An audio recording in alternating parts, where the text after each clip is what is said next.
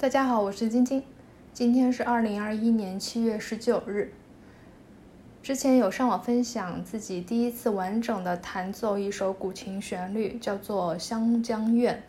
那当时老师听了录音之后，有夸我泛音很亮，可能因为也是因为这句夸奖，让我对自己弹泛音的这个部分特别有信心。